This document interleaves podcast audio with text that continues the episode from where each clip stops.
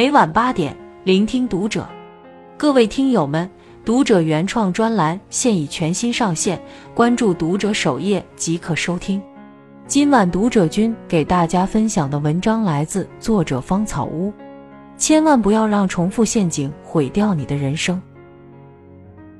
拿破仑·希尔曾说：“习惯是由一再重复的思想和行为组成。每个人都有无数个习惯，而无数个重复的习惯就构成了我们的一生。有自律的好习惯，走向正确的方向，人生可能就会越走越顺遂。养成上瘾的习惯，陷入重复陷阱，那么人生可能会跌入深渊。”生活中，别让重复陷阱成为人生的绊脚石。只有学会自律，管好自己，才能掌控自己的人生。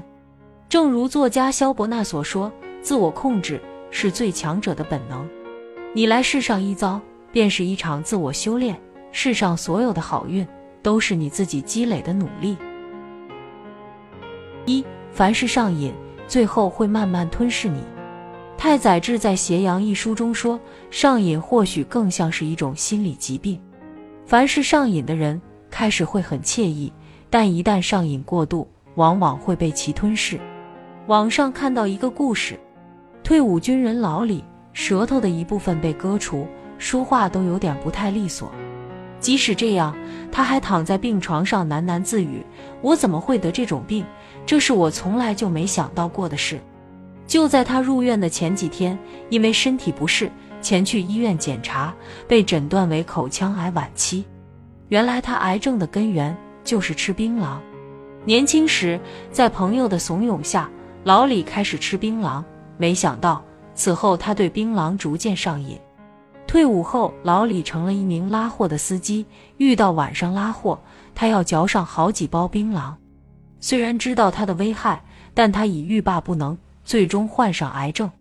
豆瓣上欲望管理小组有一段话让人深思：欲望如油门，节制如刹车。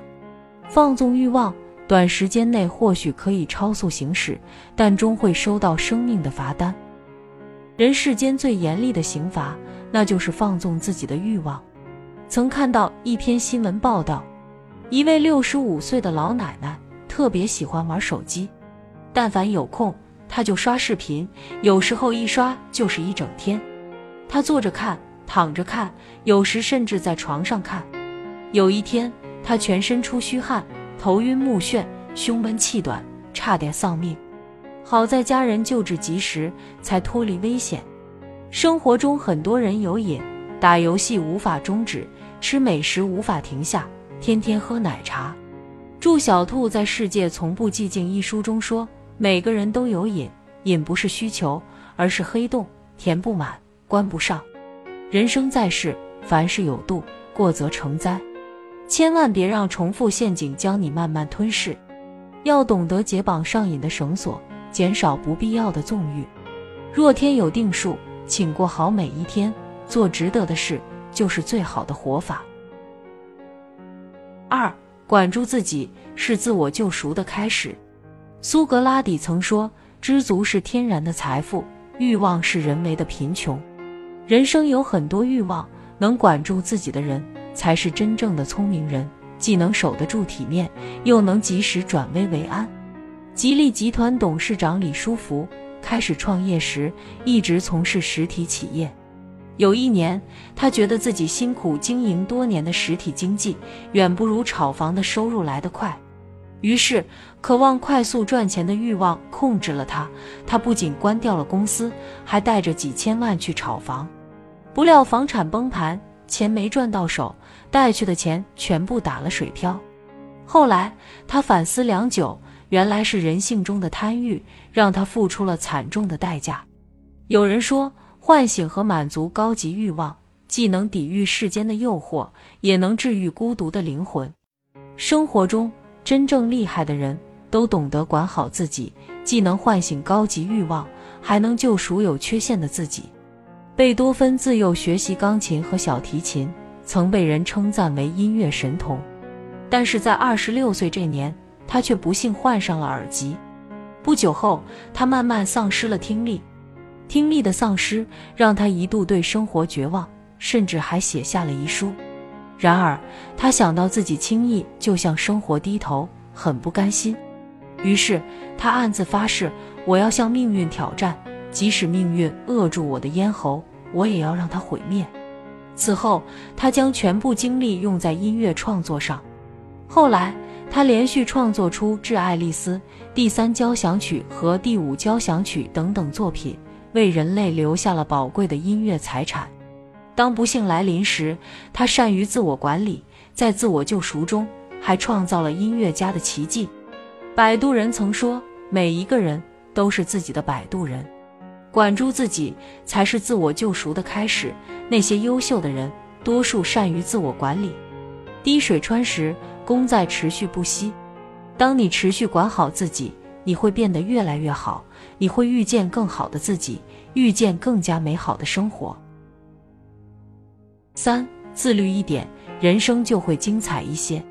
王阳明说：“人需在世上磨，方能立得住。”一个人只有坚持自律，才有资本让自己的人生精彩纷呈。《百元之恋》中的主角义子，曾是一个打游戏上瘾的年轻女孩。他身材肥胖，爱吃零食，还抽烟，丝毫不顾及个人形象。他没有工作，天天宅在家里，他的人生充满了颓废感。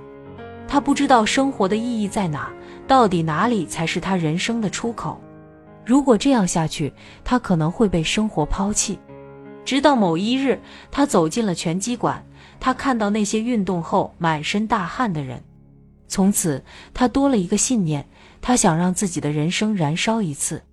他挥出了自己人生中的第一拳，他开始改变自己。他变得自律，他每天跑步、跳绳和练拳。大马路也可以成为他的拳击场。他用运动装替换掉了原来松垮的睡衣，日复一日的坚持运动，而他的身形以肉眼能见的方式发生了巨大的改变。没过多久，全身的赘肉消失不见，原来邋遢的形象有了改观。他还昂首走上了拳击舞台。生活中，他一路乘风破浪，一路脱胎换骨。他用阳光取代了颓废，用运动赶走了迷茫，用自律为自己保驾护航。曾看到这样一句话：真正的自律，从不只靠一件事，而是凭借日常的每件事。生活中没有人逼你自律，你能做的就是逼迫自己自律。如果你不想改变，只能说明你渴望变好的决心还不够坚定。自律需要付出努力，却是最靠谱的捷径。在繁华中保持自律，定能争取自己渴望的人生。如果你想改变生命中的不甘，不如活在当下，活在自律的时光里。毕竟，越自律越自由。自律是成长的加速器，也是一个人顶级的魅力。柏拉图说：“人生最遗憾的，不过是放弃了不该放弃的，坚持了不该坚持的。”生活中很多人。掉入了重复陷阱中，日复一日不能自拔，让自己的人生陷入困境。所以，千万别让低级欲望奴役了你，也别做有违规律的事情，更不要让重复陷阱毁掉你的人生。人在旅途，管住自己，才能在逆境中潇洒自如；自律一点，才能够成就自己的人生。往后余生，愿我们都能摆脱重复性陷阱，管好自己。多一些自律，在成功的路上努力活得更加高级。关注读者，与君共勉。